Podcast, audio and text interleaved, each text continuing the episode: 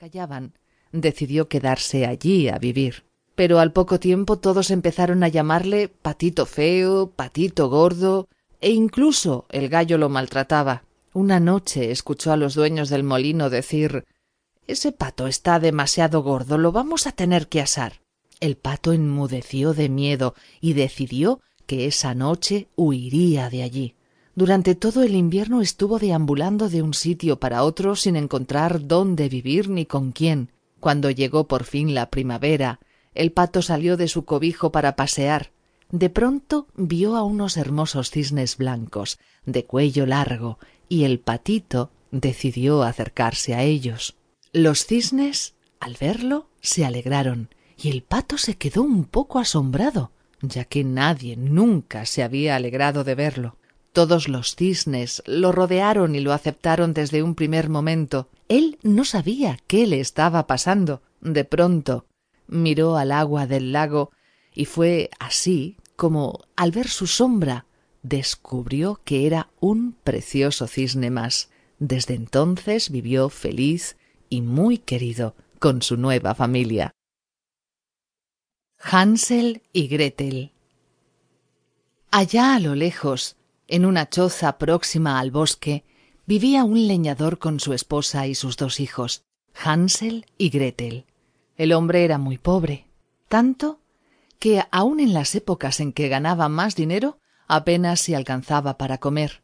Pero un buen día no les quedó ni una moneda para comprar comida, ni un poquito de harina para hacer pan. Nuestros hijos morirán de hambre, se lamentó el pobre esa noche. Solo hay un remedio, dijo la mamá llorando. Tenemos que dejarlos en el bosque, cerca del palacio del rey. Alguna persona de la corte los recogerá y cuidará. Hansel y Gretel, que no se habían podido dormir de hambre, oyeron la conversación. Gretel se echó a llorar, pero Hansel la consoló así. No temas. Tengo un plan para encontrar el camino de regreso. Prefiero pasar hambre aquí a vivir con lujos entre desconocidos. Al día siguiente la mamá los despertó temprano. Tenemos que ir al bosque a buscar frutas y huevos, les dijo.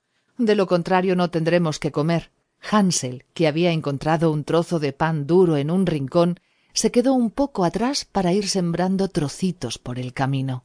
Cuando llegaron a un claro próximo al palacio, la mamá les pidió a los niños que descansaran mientras ella y su esposo buscaban algo para comer. Los muchachitos no tardaron en quedarse dormidos, pues habían madrugado y caminado mucho, y aprovechando eso, sus padres los dejaron. Los pobres niños estaban tan cansados y débiles que durmieron sin parar hasta el día siguiente mientras los ángeles de la guarda velaban su sueño. Al despertar, lo primero que hizo Hansel fue buscar los trozos de pan para recorrer el camino de regreso, pero no pudo encontrar ni uno. Los pájaros se los habían comido. Tanto buscar y buscar se fueron alejando del claro y por fin comprendieron que estaban perdidos del todo. Anduvieron y anduvieron hasta que llegaron a otro claro. ¿A que no sabéis qué vieron allí? Pues una casita toda hecha de galletitas y caramelos. Los pobres chicos que estaban muertos de hambre corrieron a arrancar trozos de cerca y de persianas, pero en ese momento apareció una anciana. Con una sonrisa muy amable los invitó a pasar y les ofreció una espléndida comida. Hansel y Gretel comieron hasta hartarse. Luego la viejecita les preparó la cama y los arropó cariñosamente. Pero esa anciana que parecía tan buena era una bruja que quería hacerlos trabajar. Gretel tenía que cocinar y hacer toda la limpieza. Para Hansel la bruja tenía otros planes. Quería que tirara de su carro. Pero el niño estaba demasiado flaco y debilucho para semejante tarea, así que decidió encerrarlo en una jaula hasta que engordara. Gretel no podía escapar y dejar a su hermanito encerrado. Entretanto, el niño recibía tanta comida que aunque había pasado siempre mucha hambre, no podía terminar todo lo que le llevaba.